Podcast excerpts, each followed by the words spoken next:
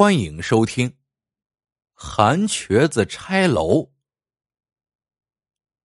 韩庄的韩瘸子一直是单身，过了三十五岁才时来运转，娶了个媳妇儿，还盖起了小洋楼。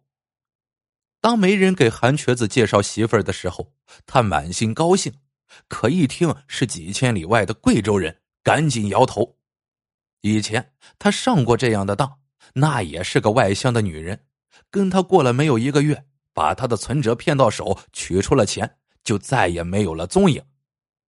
没人说，这个妇女绝对不是那样的人，人家是真心想找个可靠的。韩瘸子禁不住媒人的花言巧语，动了心，给了媒人三百块钱之后，媒人就把媳妇儿给他领到了家。媳妇儿叫柳琴，相貌平常。看起来倒很朴实。韩瘸子想给自己的婚姻加把锁，提出要去办结婚证。柳琴爽快的答应了，两人也很快的把结婚证办来了。韩瘸子高兴的不得了，拿着糖果在街上乱撒。柳琴是个爱干净的人，家里收拾的整整齐齐，每天晚上还要求韩瘸子洗脚。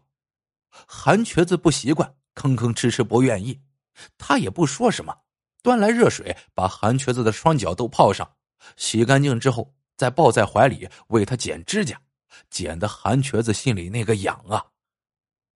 这件事情传出去之后，全村的男人都羡慕的眼珠发红，嫌男人脚臭的多的是。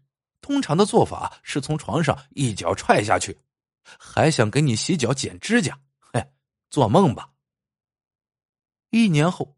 韩瘸子开始张罗着盖房。新房竣工以后，大伙儿傻眼了，这哪里是农民住的房子呀？简直就是城里有钱人住的小洋楼，上下两层全都是塑钢窗、安全门，顶上的瓦也不是常见的青瓦，而是金黄色的琉璃瓦。再到里面看看，一个个套间相连，真皮沙发。冰箱、彩电、空调、饮水机一应俱全。有人粗略估计了一下，连房子带家具得十五万。人们想不通了，韩瘸子确实勤劳，可他无论如何也攒不了这么多钱呢。大家问他，他嘿嘿一笑，说：“他攒的那仨瓜俩枣哪够啊？都是媳妇儿带来的。”大家一听。无不赞叹韩瘸子命好，凭空捡了这么个金媳妇回来。更有人揣摩，一个女人咋就有那么多钱？可不管别人怎样拐弯抹角的探听，柳琴都是闭口不谈。这韩瘸子的小楼简直成了韩庄的标志性建筑。韩瘸子脸上有光，干活更来劲儿了，把家里地里的粗活重活全给包了。不舍得让柳琴劳累一点。一年后，柳琴生了个白胖小子，可把韩瘸子乐天上去了。只是两人盖小楼，已经花光了几乎所有的积蓄。柳琴剖腹产住院的时候，又借了几千元外债。半年之后，借据到期了，韩瘸子寻思着外出打工挣钱。柳琴摇头叹道。打工能挣几个钱，就是还不上债，还得供孩子的花销呢。你看咱们孩子比其他孩子都健康活泼，这都是吃好奶粉吃的。以后我还要让他上最好的学校，有大出息。钱嘛，还是我来想办法吧。我回一趟娘家，和我哥说说，说不定连咱小孩上学的钱都能要回来呢。韩瘸子听了过意不去，说道：“你生完孩子后身子一直虚，千里迢迢的，还是呀，我去问你哥借吧。”柳琴笑笑：“你不知道，一定得我亲自回去才能要回钱来呢。”他说干就干，很快就打点行李，踏上行程，怕路上带着婴儿不方便，就把孩子留在了家里。柳琴走后，韩瘸子也没心下地干活了，就坐在电话机旁等电话。半天后，柳琴打来电话，说到了郑州，一天后打来电话说到了贵阳，那里离娘家没多远了。韩瘸子才稍稍放下心来。他又等了一天，按说该来电话了，可等到天黑也没有来电话。到了半夜时分，一阵急促的电话铃声响起，把韩瘸子从睡梦中惊醒。他一咕噜爬起来去接电话，话筒里传出个男子的声音：“我是柳琴的二哥。下午他回家的时候，客车栽进了山沟，他，他，他怎么了？”韩瘸子迫不及待的喊道：“他伤得很厉害。”二哥悲切切的说。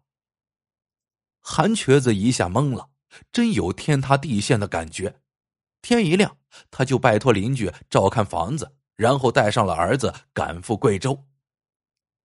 到了郑州火车站，需要转车，韩瘸子又要买票，又要照顾孩子，忙得手足无措。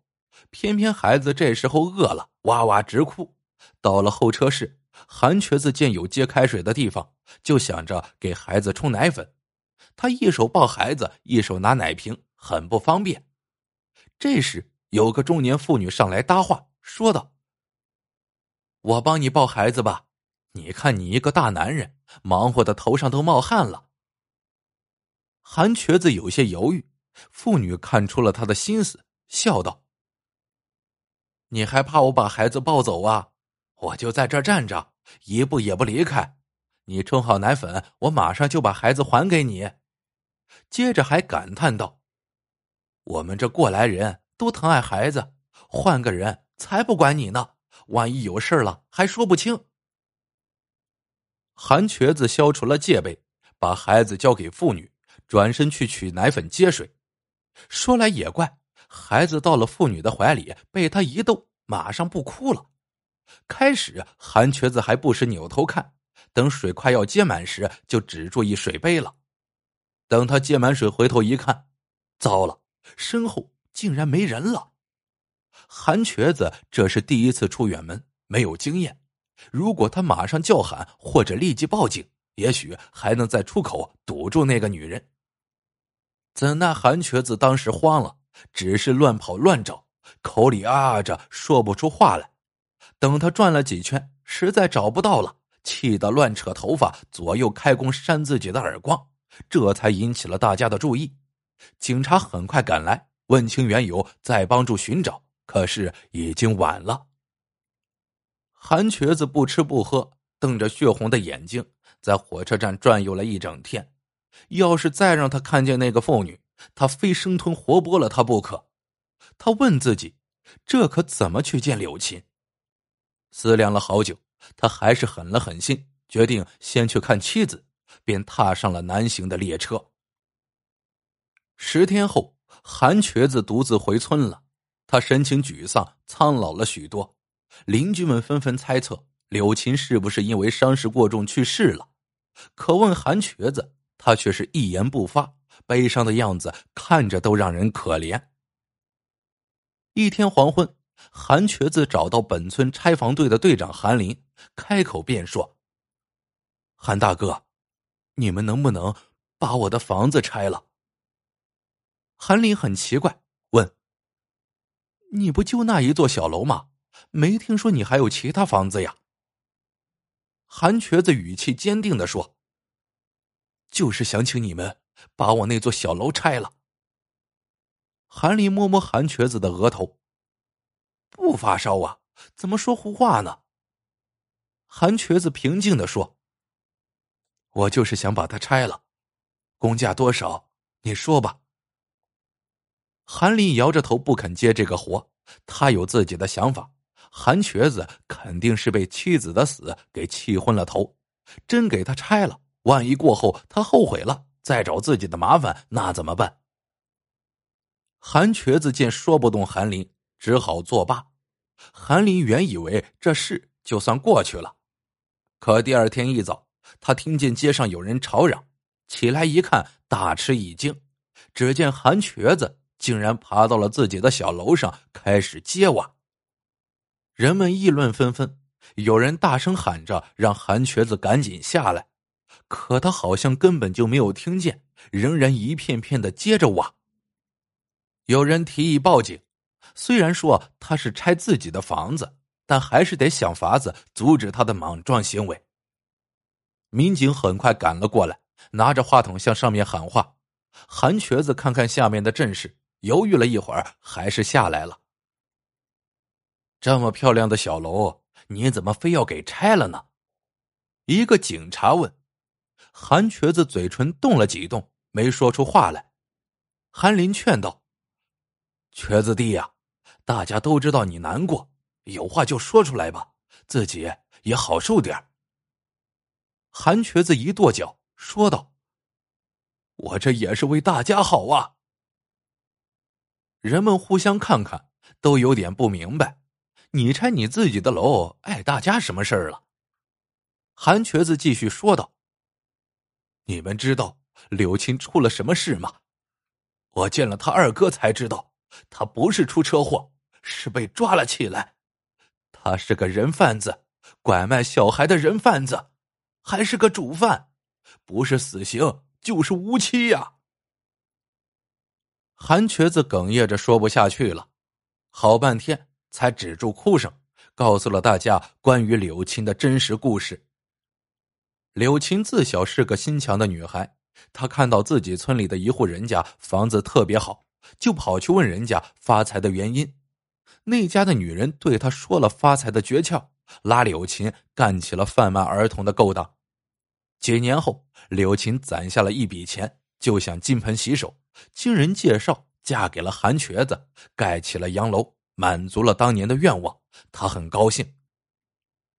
儿子出生以后。柳琴要还住院借的债，还想再攒一笔钱供养儿子，于是萌发了再干几次的念头。不料一下火车就被守候在那里的警察给抓住了。以前光知道人贩子可恨，自从我儿子丢了之后，才知道可恨到什么程度。一想到这房子就是用这个钱盖起来的，我不拆行吗？韩瘸子说道：“只是有点可惜。”有人小声说：“一点也不可惜。”韩瘸子坚决的说：“万一有人看着这楼眼红，也动了歪心思咋办？这小楼害了柳琴，也害了我，我还能留着他再害别人吗？”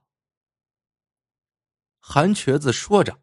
又一拐一拐的要往上爬，边上一个民警拦住了他，说道：“韩大哥，你说的有道理，不过这小楼是非法所得，不能私自拆除，先要查封，等待调查。”听了这话，围观的人们看着面前漂亮的小楼，议论纷纷起来。好了，这个故事。到这里就结束了，喜欢的朋友们记得点赞、评论、收藏，感谢您的收听，我们下个故事见。